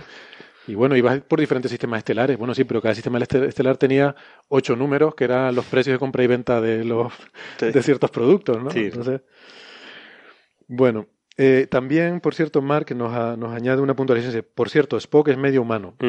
Eh, por eso tenía emociones y tiene que trabajar para lidiar con ellas, a diferencia de sus congéneres vulcanianos, que sí que serían totalmente lógicos, ¿no? Pero me vale igual. Entonces, sus congéneres vulcanianos, mi argumento era que si tú tienes inteligencia pero no tienes emociones, no tienes motivación para hacer nada, no harías nada, estarías sentado en una silla sin moverte de ahí porque ¿para qué vas a hacer nada? Otra Entonces, sus puntual- congéneres vulcanianos, que son totalmente lógicos, Son no harían nada. aburridísimos también. No, no, pero ot- otra puntualización, los vulcanianos sí tienen emociones. Lo que han aprendido es a controlarlas. Ah, Sí las tienen, sí las vale, eso es tienen. interesante. ¿Ves que como no he visto sí. toda la serie, pues... Que vale. es un- Pero bueno, mi argumento era que extrapolando eso, un, eh, una inteligencia artificial que no tenga algún tipo de motivación por hacer algo, no lo va a hacer. O sea, Ujú. la- nosotros tenemos motivaciones que son emocionales. Claro. ¿no? Bueno, luego hay otra gran categoría de preguntas que tiene que ver con que a lo mejor la simulación no lo, no lo simula todo, sino solo va simulando según vamos viendo cosas. O sea, cada vez que observamos algo se va simulando eso. Yo, claro, eso es perfectamente posible, pero yo estoy partiendo de la base de decir, bueno, supongamos que la ciencia, el universo que nos revela la ciencia, ¿cómo sería esa simulación? La física que conocemos no nos dice que solo existen las cosas que vemos, nos dice que hay una realidad subyacente, que existe, la veamos o no. O sea, que en un planeta que no hemos descubierto, eh, ese planeta existe y ahí hay átomos y forman moléculas. Eh, claro, podemos no creer eso, podemos creer que las cosas son diferentes, pero ya entonces, sea, ya entonces no hay nada que discutir. No, no, claro, claro. Ahí ya no puedo calcular nada, ya no puedo, porque claro, si cualquier cosa es posible, pues ya me callo. ¿no? Entonces, efectivamente, cualquier cosa es posible. Ahí entra, entra cualquier cosa, ¿no? No sé si ustedes están de acuerdo o no. Sí, sí, ahí no, no, no se puede discutir ya, porque mm, si empieza a haber tortugas hasta el final, o sea, es- esto se basa en está encima de una tortuga y esa Sí, tortuga que hay debajo, pues otra tortuga, y así, a tortugas hasta el infinito, pues no. Claro. No, la premisa, la premisa que adoptamos en ese episodio es decir, bueno, vamos a suponer que el universo que, que entendemos, mm, que científicamente el concepto que tenemos es el, es el que es, ¿no? Si eso podría ser el resultado de una simulación. Si no es eso, si es cualquier otra cosa, pues claro, ya puede haberlo creado un dios o puede, puede ser cualquier cosa. Es que ya no- Sí, ahí estamos en el, en terreno de la fe y eso pues no se La puede, hipótesis de no se puede partida- discutir, Claro. La hipótesis de partida era esa, ¿no? El universo que, mm, que la ciencia más o menos no- nos revela. Dice, no, pero puede ser que haya cosas que no hemos descubierto. Pues no, claro, no, sí, seguro que sí. Claro. Y afortunadamente, si no, vaya risa. Sí, O sea, no que- sería qué aburrimiento. aburrido. Pero ya entonces ahí no entro a discutir. Claro, claro. Em, Cometo me hace una crítica, se llama Cometo el Ujú. username, no sé si lo pronuncio así, a lo mejor es Cometo, ni idea. Por Evox dice, creo que hay una errata, eh, me parece que Lisa, es verdad, en el episodio anterior hablamos de Lisa Pathfinder, Sí, dice, Lisa mide frecuencias más bajas que el higo y no más altas. ¿eh? Y Sí, esto son más, más pequeñas, efectivamente. son más Son pequeñas. varios ¿no? órdenes de magnitud más pequeñas que el higo. Efectivamente, esto, esto es una errata que Sí, sí, aprovecho para corregirla. Esto es lo que yo dije. Está limitado ahí porque, eh, pues, la- para frecuencias más altas o... eh, lo pongo porque se ve que hay un momento de duda. Yo me quedo dudando y es porque yo lo tenía apuntado y lo tenía apuntado mal. Y entonces yo cuando lo iba leyendo, según hablaba, según lo iba leyendo, yo lo vi al revés de como a mí me sonaba que tenía que ser y por eso me quedo dudando un momento, pero bueno, si esto es lo que tengo escrito, pues eso fue lo que dije, ¿no? Pero efectivamente, tiene, tienes razón, amigo. Sí, es un poco antiintuitivo, ¿no? Porque parece que lo- las frecuencias estas más pequeñas son generadas por eventos de, de agujeros negros súper hipermasivos, ¿no? Y entonces, Claro, pero Parecería- necesitas mucha más cadencia para, sí, o sea, para detectar algo tar- tan, tan rápido, ¿no? Supongo que es más difícil. Sí, pero no es tan rápido, es, es menos rápido. Ah, ma- frecuencia más pequeña, claro, claro. es que es- por eso es contraintuitivo. Ahí. Es un poco contraintuitivo. Sí, pero bueno, es lo que, es Pero lo no que yo nada. le comentaba a Carlos en el almuerzo. Igual frecuencias más pequeñas van asociadas a amplitudes también más Es que depende de la órbita, señal, o sea, Es tú que sup- depende de las órbitas, que dos piensas- galaxias colisionando. Tú suponte que piensas en el más, sistema ¿no? solar, ¿no? Y dice, Júpiter orbita en torno al Sol más lento que mm, Marte. Júpiter es más grande, va más despacio, frecuencias más bajas. Vale. Tiene sentido. Pero ahora te encuentras a Plutón, que es más pequeño, y tiene frecuencias todavía más bajas. Ya. porque está más lejos y es- Sí, no tiene que ver con la masa. Es, son parámetros que no. Hay, hay más cosas ¿no? que influyen. Es, es que nos- por eso nos liamos, yo Sí, creo. era un poco antiintuitivo, sí. Mm, bueno, luego esto tiene que ver también con el este de, de los segundos grandes argumentos, pero hay uno, un oyente se llama DG David que nos dice por iVoox, bueno, es reincidir en lo mismo, pero lo, explica muy bien, así que lo voy a leer. Estoy de acuerdo con el último comentario. No sería necesaria tanta potencia de cálculo, porque hay una novela que es Playas de Acero, de John Barley, que juega con esta posibilidad. Eh, un ordenador de, de la Luna que es cuasi omnipotente es capaz de simular una realidad virtual, pero para ahorrar capacidad de cálculo solo entra en detalle en aquello en lo que fijamos nuestra atención. Y en cierta manera tiene, tiene relación con el koan del budismo zen que dice, hace ruido el árbol que cae cuando no hay nadie para escucharlo. Vale, pero no entramos ahí. O sea, Hmm. podría ser, pero no es la ciencia que conocemos. O sea, la ciencia que conocemos nos dice que el árbol se cae y hace ruido. Hay o no hay alguien para verlo. Que filosóficamente la pregunta es muy interesante, pero científicamente lo que nos dice la física que conocemos es que sí, el árbol cae y hace ruido. Por lo tanto, y el- alguien preguntaba también por el, si en la mecánica cuántica esto de que no colapsamos la función de onda hasta que no la medimos, si no puede ir por ahí, pero no del todo, porque la función de onda existe. Tú la colapses o no, esa función de onda tiene que existir y el universo tiene que mantener esa función de onda y tiene que llevar su contabilidad. ¿no? Eh, aunque tú no seas capaz de saber el estado hasta que lo mides y en ese momento lo perturbas, la función de onda existe con anterioridad y eso debe estar en el cálculo. Porque luego todo lo que pase depende de cómo era esa función de onda, no ese estado cuántico del que antes. Así que nada. Eh, luego Enrique, mm, Quique por Facebook, nos cuenta, esto ya no tiene que ver con lo de la simulación, eh, voy a leerlo también, esto tiene que ver con lo que hablamos sobre Cármenes, cuando estuvo aquí Ángel López Sánchez, y nos hace el siguiente apunte. Si yo personalmente me licencié en astrofísica en la Universidad Complutense hace más de 10 años y tras una, bueno, bla, bla, bla, bla, bla, se participó en el proyecto Cármenes del que hablaron el otro día en su programa. El tema central de mi tesis es determinar los periodos de rotación de las estrellas del catálogo Cármenes para diferenciar las señales de posibles planetas de las producidas en la rotación. Dice, bueno, y todo este rollo es para contaros que el trabajo que se está haciendo a partir de surveys tipo ASAS, Super, Super WASP, pero también mediante observaciones con pequeños telescopios de tipo 20 centímetros. Y además en colaboración con astrónomos aficionados encantados de participar en esta investigación. Esto nos lo apuntaba en relación a la, la sorpresa que mostramos algunos de que con telescopios tan pequeños. Se pudieran entrar- ver tránsitos, ¿no? se pueden ver tránsitos y se pueden hacer aportaciones a, Claro, es que proyectos siempre es grandes. la tendencia de vamos a hacer el telescopio más grande que el anterior, que está muy bien. Pero es que no solo hace falta eso, ¿no? Es decir, con telescopios más pequeños que cubres eh, toda, toda el- la superficie del planeta, puedes, puedes ponerlos robóticamente en muchos sitios, eh, puedes eh, observar objetos durante muchísimo más tiempo. Sí, pero claro, depende de lo que quieras ver, ¿no? Depende, de la, claro, de la intensidad ¿no? de- del to- objeto, ¿no? Pero, Todo esto de los telescopios más grandes, más pequeños y tal, yo creo que lo, lo inició Tim Brown, que fue en Estados. Unidos, un poco el que hizo, me acuerdo, eso fue a 10, 15 años por lo menos. Mi madre. Pues él dice, vamos a ver qué necesitamos para detectar un planeta eh, a través, por ejemplo, de, lo- de los tránsitos, ¿no? Ujú. Pues empezar un poquito de estadística y tal, pues N planetas, N, N estrellas con no sé cuánto, ta, ta, ta, empezó a calcular y dice, pues necesitamos un sistema que sea capaz de discernir una señal de uno entre un millón. Y te das cuenta que ya básicamente unos prismáticos con una, una buena cámara consigue ese tipo de, de cosas, pues ya está. No, sobre todo cuando tienes que observar muchísimas Claro, estrellas. exactamente. Entonces, claro, es, es más cuestión de tener algo pequeño que es capaz de continuamente. perder, puedes perder tiempo en apuntar a ciertas cosas. Entonces, la, lo que faltaba en ese momento era eso, ¿no? Alguien que, va- vamos a ver qué hace falta de verdad para, para buscar un planeta a través de los tránsitos. Hay, hay un, un- iba a decir un, un trade-off, no sé cómo decirlo en español, un compromiso, entre, porque claro, los telescopios más pequeños hay muchos más. Claro. Ah. Entonces, lo que te interesa a lo mejor en este campo es que puedas tener muchos telescopios, eh, incluso con aficionados también colaborando, más que grandes telescopios para observar Bueno, ahí, cosas supongo que también hay una rama que siempre intenta buscar planetas más pequeñitos, ¿no? Sí, sí, claro. Y No, claro, no, ahí ya no te sirven unos no te prismáticos. sirven. No, dependiendo, cada caso científico tiene su instrumentación, Por eso, evidentemente. Hay inclu- incluso un proyecto maravilloso eh, que es para una especie de, de detector Cherenkov Ujú. que es con los, con los móviles. Porque la, la- la cámara del móvil básicamente te puede detectar rayos cósmicos. Ajá. Entonces, pues es utilizar el. Sí, la- la- eh, tú de, de noche pones a cargar el móvil, lo dejas y ya tienes un detector. iba detectando, vale. Y eso pues te, te hace socio de ese tal y va No, y como detectando tiene un- el, número de, de tiene un eso. GPS y te puede decir incluso y con te, y te manda la, la orientación del la móvil. orientación incluso del todo. móvil, con el cual se puede reconstruir un mapa. eh, Podemos estar 8 horas de- detectando a lo mejor dos rayos cómicos, lo manda por wifi al... Está interesante, sí. Hay proyectos que... Increíbles. Muy bien. Pues, pues nada, yo creo que lo vamos a ir dejando por aquí, salvo que alguien tenga algún último comentario que hacer. Si alguien tiene algo que decir, Yo, la verdad es que tenía tantas ganas de volver que yo me quedaría un rato más. te retomar. Pero no, no se puede. Para la próxima, para la próxima. Pues para la, vuelve la semana que viene. Sí, sí, sí.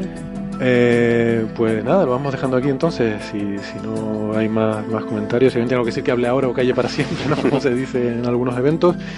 Y si no, pues, pues nada, que nos vemos la semana que viene y seguimos en contacto a través de las redes sociales, ¿vale? Disculpas por haberles tenido un poquito abandonados. Intentaremos estar más activos esta semana. Venga, gracias, saludos, adiós. Hasta luego.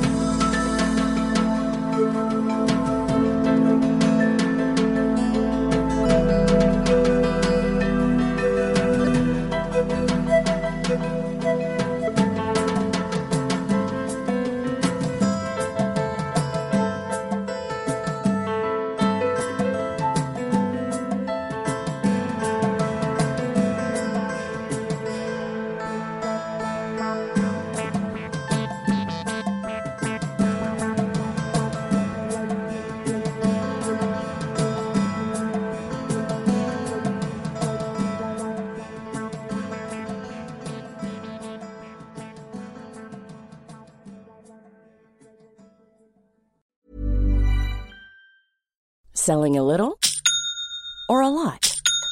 Shopify helps you do your thing however you cha-ching. Shopify is the global commerce platform that helps you sell at every stage of your business. From the launch your online shop stage to the first real life store stage, all the way to the did we just hit a million orders stage. Shopify is there to help you grow. Shopify helps you turn browsers into buyers with the internet's best converting checkout. 36% better on average compared to other leading commerce platforms because businesses that grow grow with Shopify. Get a $1 per month trial period at shopify.com/work. shopify.com/work.